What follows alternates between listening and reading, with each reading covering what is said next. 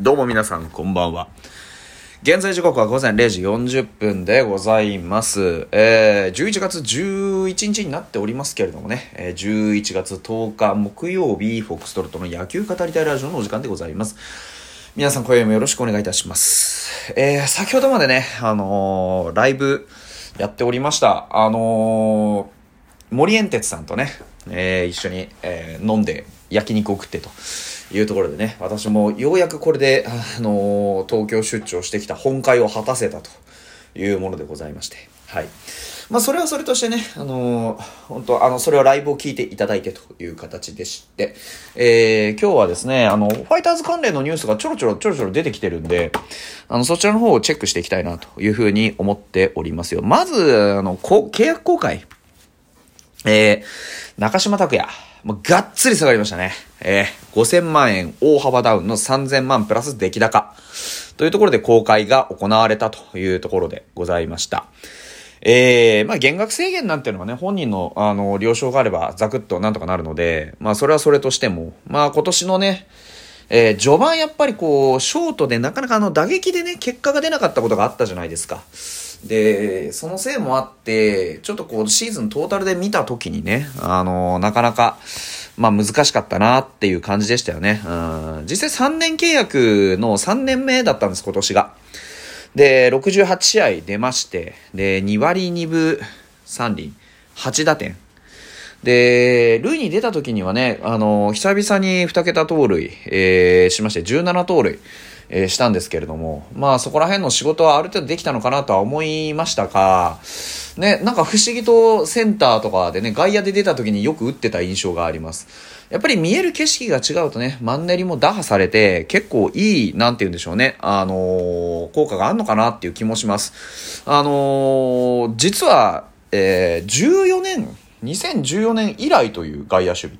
だそうでございまして。なんか、割と守備範囲も広めだし、そんなに肩ね、あの、気にしなくても良さそうなんで、なんか逆にいいのかなっていう気もしてきましたよね。うん。一応、中島拓也も海外 FA 権持ってるんですけど、まあ、あの、FA に関しては、まあ、一切使わずにね、えーしっかりとチームに残留で、えー来年15年目になります、ファイターズで。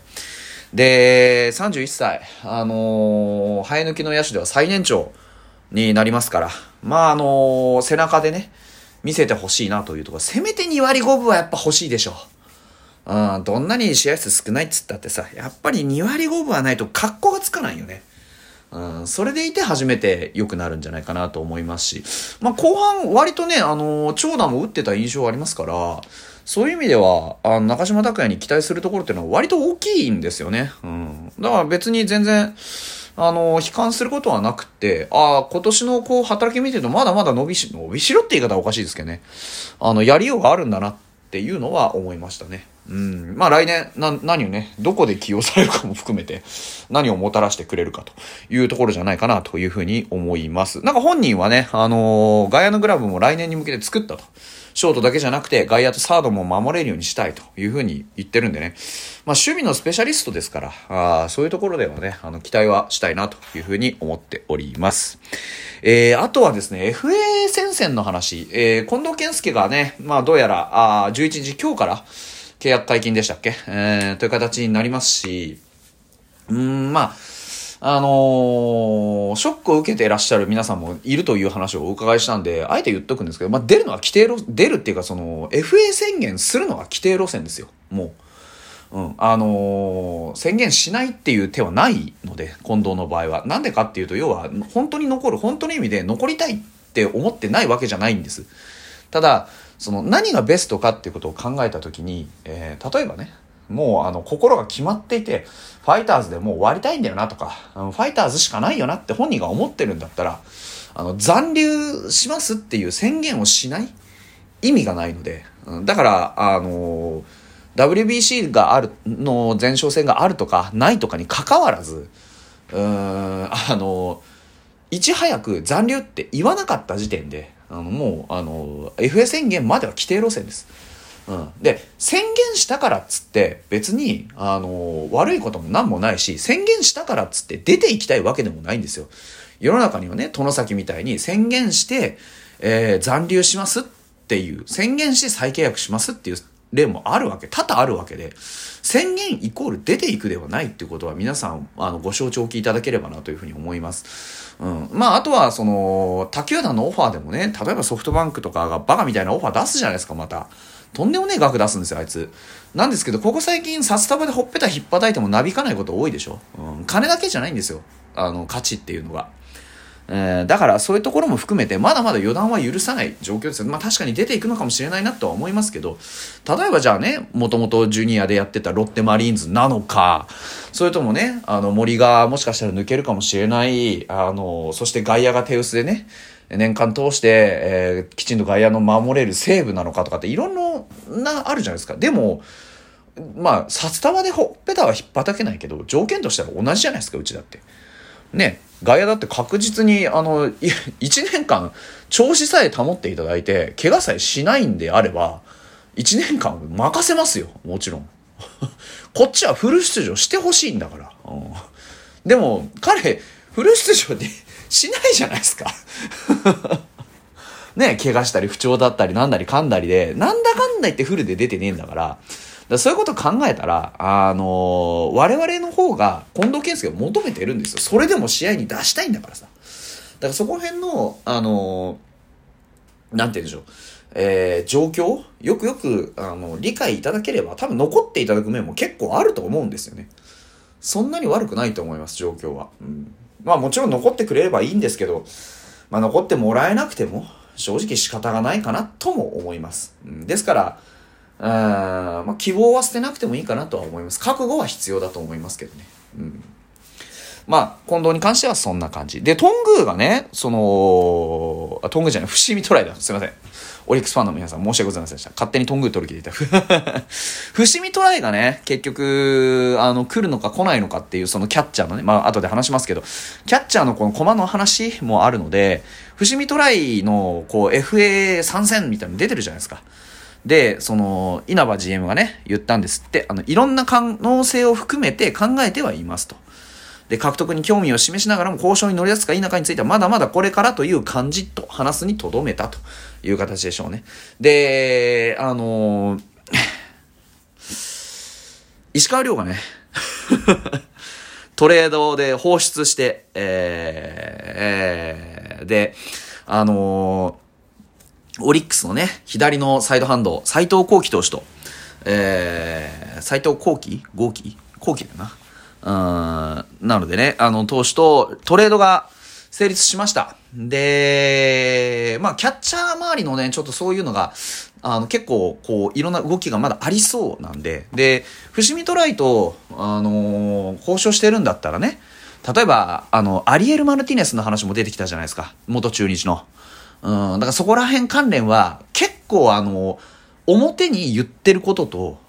こう、裏の動きっていうのは多分ギャップが出るので、皆さんその表に出てくる稲葉 GM の会話っていうのには本当に注意した方がいいと思います。それは嘘ついてるとかじゃなくて、やっぱりその契約ですと、ごとで、契約ごと交渉ごとですから、そこの都合上言えないセリフっていうのは絶対あるので、うん。だからこれはちょっと大人の駆け引きですけど、あの、そういう事情っていうのも鑑みて我々は見る必要があるとは思います。うん。ですから、その、一概にね、あの、伏見トライトはまだまだこれからですとか、えー、アリエル・マルティネスとは、いや、全然まだまだこんな、何も決まってないですよとか、そういうことに関しては、あのー、まあ、もちろん、その、鵜呑みにしてはいけないですね。うん。鵜呑みにしてはいけないんですけど、信じないっていうのも、それはまた別なのでね。だからちょっとこうバランスをね、見ていただけたらなというふうに思います。で、石川遼ね、あのー、期待はされてました。なんでかっていうと、やっぱりキャッチャーとしての能力に不足はないからです。うん、キャッチャーとしての能力に不足がないんですけど、やっぱり打線のね、えー、一員、バッターとしての能力に、まあ、どうしても不足がついてきてしまうという形です。今年はね、あのー、23試合の出場で打率1割5分6厘ですから、去年はね、60試合出たんですけど、まあ、やっぱり去年の時点で、おおよそのその品定めというかね、そういったものが済んでたんだと思います。今年23試合っていうのも、まあまあ、あの、もしかしたらっていうことも含めてのチャレンジ的な要素はあったと思うんですけど、やっぱりちょっと打でね、結果が残せなかったという話なんですよ。結局は打線なんですから、うちの一番今足りないのはね、どこで誰が打つかっていうところにおいて、核になる人材がなかなか固定できないっていうところにあるわけですから、下位打線にね、あのー、石川遼を置いて、うんまあ、果たしてその打線としての役割を持てるかどうかっていうところですね。バントも決してめちゃくちゃうまいとかってわけじゃないですし、ね、その、たまに当たればでかいのを飛ばしますけど、1割5分ちょっとではね、なかなかいけないわけですよ。ただ、あの、サブとして置いとくとすると、うちは保証ちょっと余してしまうのもありますし。